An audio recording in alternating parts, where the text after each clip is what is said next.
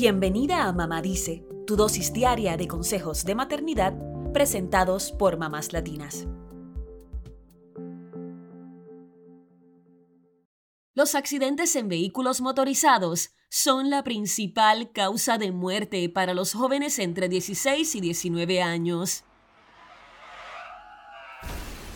¿Sabías que seis adolescentes fallecen todos los días en accidentes de este tipo en Estados Unidos? Los Centros para el Control y la Prevención de Enfermedades han hecho una investigación profunda al respecto. Los hallazgos pueden ayudarnos a entender mejor este problema y descubrir cómo ayudar a nuestros hijos a conducir responsablemente. Las conclusiones dicen que los adolescentes que tienen más chances de estar en un accidente de tránsito son hombres, adolescentes que conducen con otros teens como pasajeros y los que recién sacaron su licencia o permiso. Las causas principales de los accidentes, más allá del conductor, tienen que ver con otros factores, como conducir de noche o los fines de semana. También tiene que ver que no utilizan el cinturón de seguridad, lo que agrava cualquier imprevisto en el auto.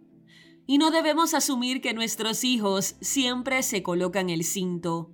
Aparentemente, casi la mitad de los estudiantes de high school no se lo coloca cuando viajan como pasajeros, según datos dados a conocer.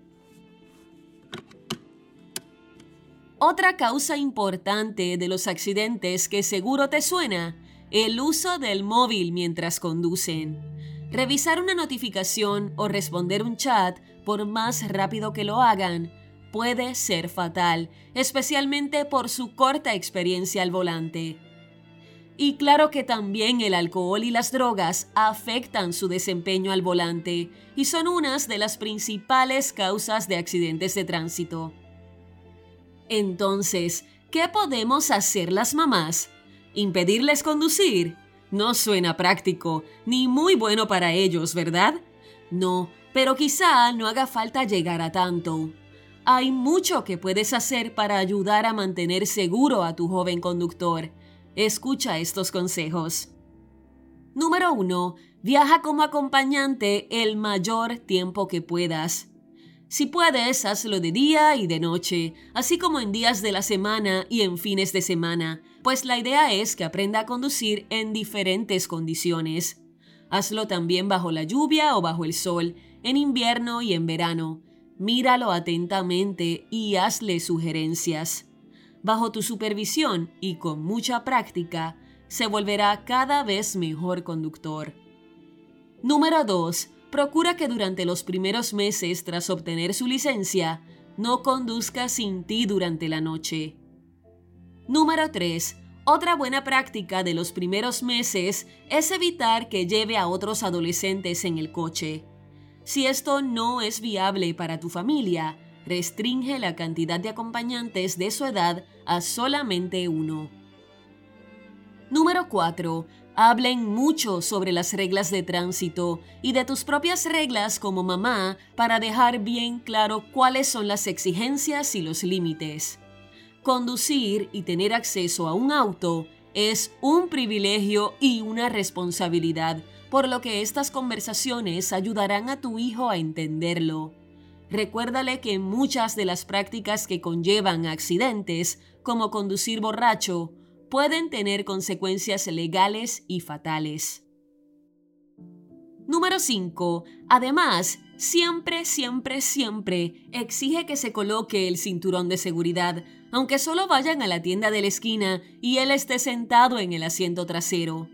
Es importante que tú seas su ejemplo a seguir, por lo que es indispensable que tú también cumplas con este requisito. Estos datos y consejos no son para que te preocupes, sino para que tomes cartas en el asunto para mantener seguro a tu hijo. Y recuerda que con la posibilidad de conducir, ellos también ganan seguridad y aprenden a desenvolverse en el mundo, dos cosas muy importantes en su desarrollo.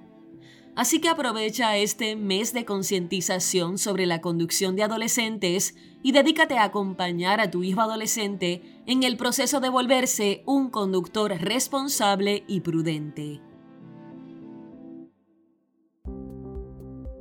Eso es todo por hoy. Acompáñanos mañana con más consejitos aquí en Mamá Dice y síguenos en mamáslatinas.com, Mamás Latinas en Instagram y Facebook y Mamás Latinas USA en Twitter.